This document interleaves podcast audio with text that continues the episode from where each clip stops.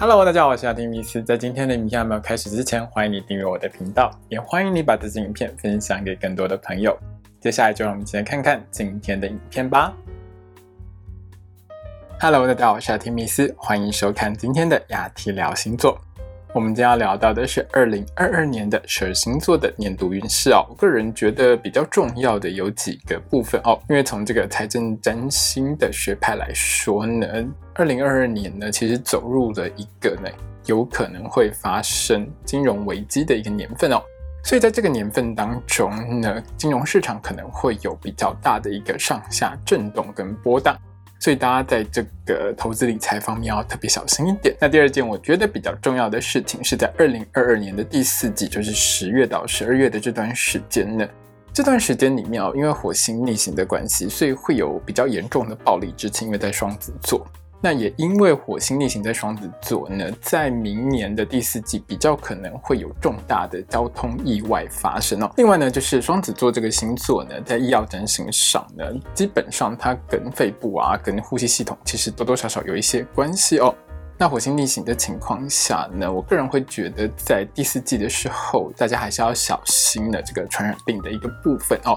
那当然，口罩呢一定要戴好戴满，要记得勤洗手。这在明年第四季呢还是很重要的一件事哦。另外呢，就是从二零二一年底一直到二零二二年的一月份呢，金星这颗主管爱情还有金钱的星星呢，都会在一个逆行的状态下哦。所以呢，这一段时间也是大家要特别小心的一段时间。那今年的年度运势方面呢，我也会加上跟出国旅行有关系的运势哦。我知道很多朋友们呢，其实已经闷很久了啦。那明年呢是有可能呢会开放一些更多的国际交通，大家有可能可以出国的时间哦。那会告诉大家出国旅游的时候要特别小心一些什么事情哦。最后呢就是要告诉大家，我的 podcast 呢现在也上线了哦。每个月呢，我都会把每月的运势呢放在 Podcast 上，年度运势的部分在十二月中呢也会放上去哦。那欢迎大家多多下载来听喽。好的，现在请你拿出你的上升星座还有太阳星座，让我们一起来看看在接下来的这一年当中，十二星座的你会有怎样的运势吧。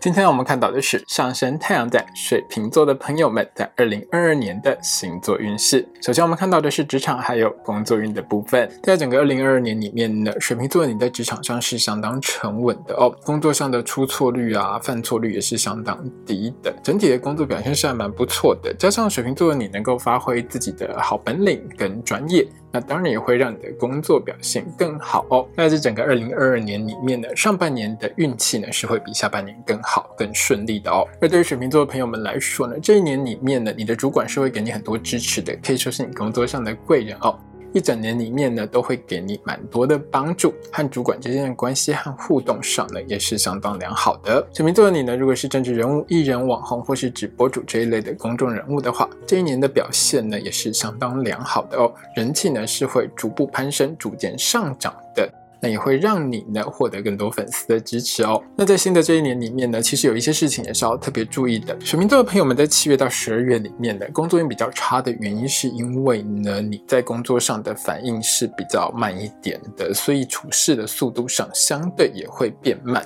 虽然说你的出错率是比较低一点啦，但是效率也就变得比较差哦。另外就是呢，在下半年里面呢，遇到一些突发事件的几率是比较高的，但是水瓶座的你的，应变能力是比较不好的哦。所以你在遇到突发事件的反应上呢，你做出来的成果可能就会比你的同事来的差一些哦。所以呢，在二零二二年里面，如果呢遇到任何突发事件的时候，水瓶座的你呢，记得要先告诉自己深呼吸，冷静下来哦，这样能够帮助你呢有更好的反应跟表现哦。那这整个二零二二年对于水瓶座的你来说呢，是职业灾害发生几率比较高的一年。所以呢，在这一年的工作方面，如果你是在比较高危险的场合，工作，比如说你需要用到一些化学物品啊、有毒物质之类的，或是你的工作场合需要用到高压电啊、火焰啊、刀械之类的这种场合的话，水瓶座的你一定要特别小心自己的安全。最后呢，是在这一整年里面的水瓶座的你在职场上比较大的困扰，就是小人会制造一些谣言、口舌是非，对你的形象会有一些伤害啦。所以如果你在职场上听到有人讲一些不实的消息的时候，一定要尽快澄清哦。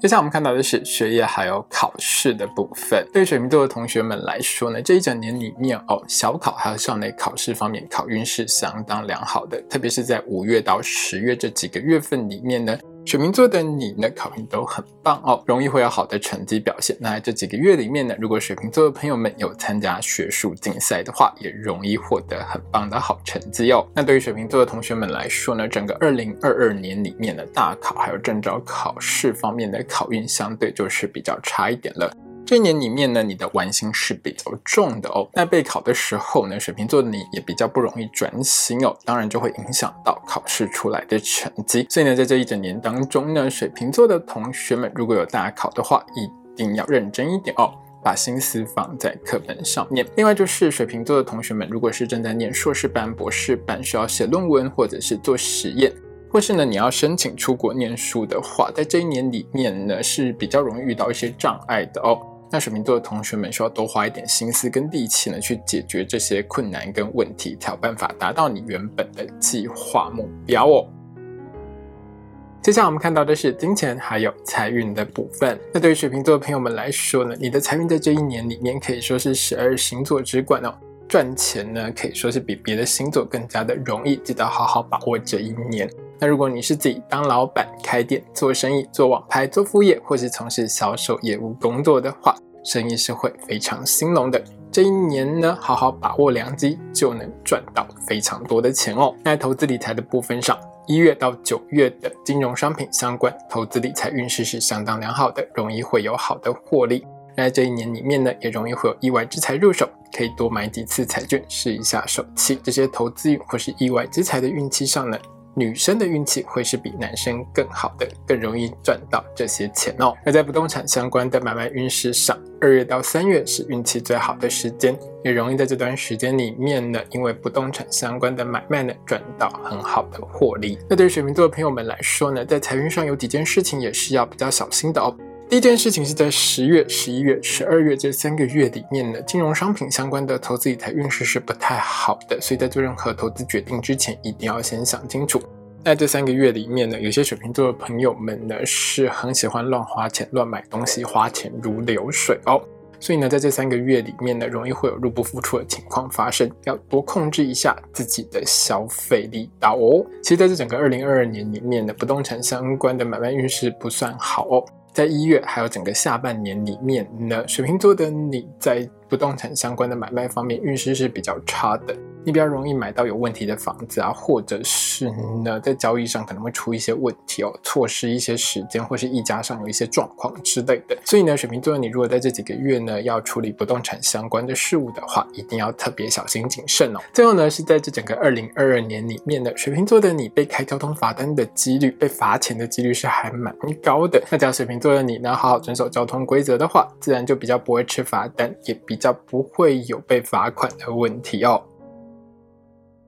接下来我们看到的是身体健康还有交通安全的部分。那交通安全的部分上，水瓶座的朋友们在一月到四月，还有十一月到十二月的这几个月里面呢，交通运势特别不好的哦，一定要好好遵守交通规则，降低事故的发生率。那出国旅行的运势方面呢，这一整年呢，水瓶座的你出国呢，都比较容易遇到被偷或被抢的情况发生。出门旅行的时候，一定要好好看紧自己的财物哦。在身体健康的部分上，这整个二零二二年里面呢，水瓶座的你血光之灾是比较容易发生的，比较容易会有受伤流血的情况。但是这些事情多半都不是水瓶座的你自己造成的，其实都是别人不注意，然后害到你受伤的。比如说撞到你啊，把你撞倒受伤流血之类的，或者是呢，在捡什么东西拿什么东西的时候呢，不小心去切到你、割到你之类的哦。所以水瓶座的你呢，在这一整年里面，记得反应能力要强一点哦。如果看到别人在使用一些尖锐物品的时候，还是离他远一点，保持安全距离会比较好。那对于水瓶座的朋友们来说，这一年呢是很容易积劳成疾、很容易操劳过度的一年哦，千万不要加班过头。那下班之后一定要适度的休息和放松、舒压。最后呢，是在二零二二年这一年里面呢，水瓶座的你是一个相当贪吃的人。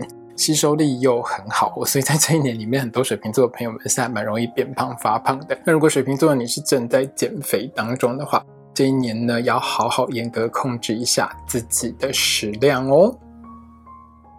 接下来我们看到的是桃花运的部分。对于水瓶座的朋友们来说，接下来这一年里面呢，可以说是桃花运相当极端的一年哦。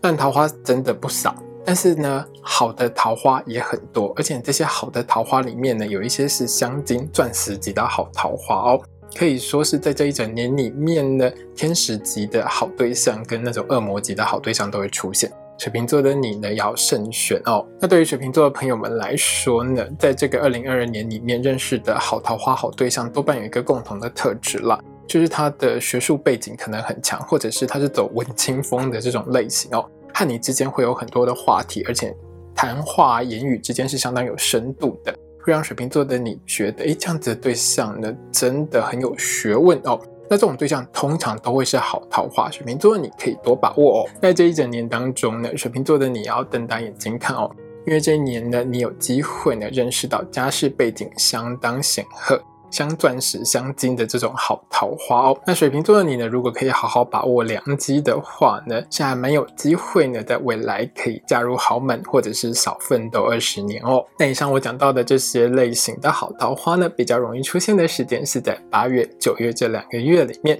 水瓶座的朋友们，如果想脱单的话，一定要好好把握这两个月的时间哦。那如同我们一开始说到过的，水瓶座的朋友们在二零二二年里面呢，遇到烂桃花的几率其实也是还蛮高的了哦。可以说是有吸引烂桃花的体质，而且呢，烂桃花的类型是各种类型都有。水瓶座的你呢，在这一整年里面一定要好好的小心筛选哦。那这一年里面呢，最容易遇到烂桃花的时间呢，就是十月到十二月的这段时间哦。水瓶座的你一定要提高警觉，不要掉进烂桃花的陷阱哦。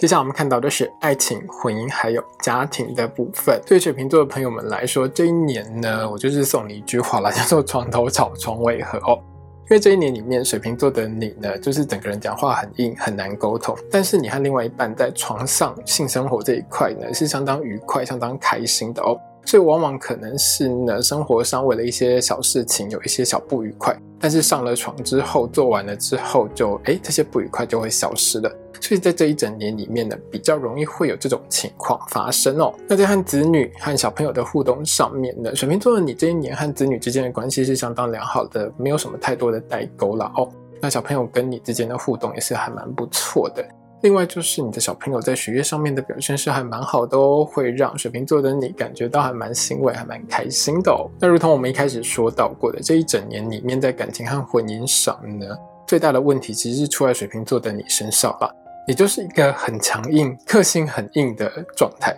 所以不管另外一半跟你说什么呢，你有你的坚持，你就不会有什么改变。那在这一整年当中，虽然不太会有什么大吵架的情况，但是你会让你的另外一半觉得很挫折。那感情、婚姻的温度呢，是会缓慢的、不断的一步一步下降的哦。所以我会建议水瓶座的你，在这一整年当中和你的另外一半沟通的时候，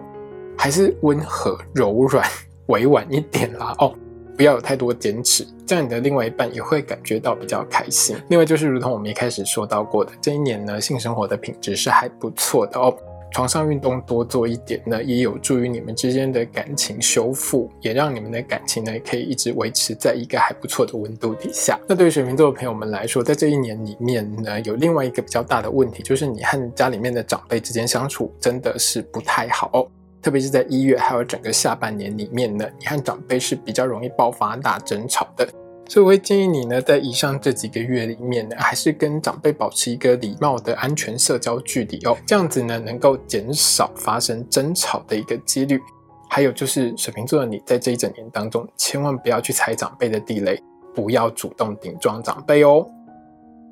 今天影片呢就到这边结束喽。如果你喜欢这支影片的话，欢迎你订阅我的频道。也要记得开小铃铛哦，也欢迎你把这支影片呢分享给喜欢星座的朋友们。如果要和我聊聊的话呢，也欢迎你在底下留言哦。我是阿提米斯，我们下次见，拜拜。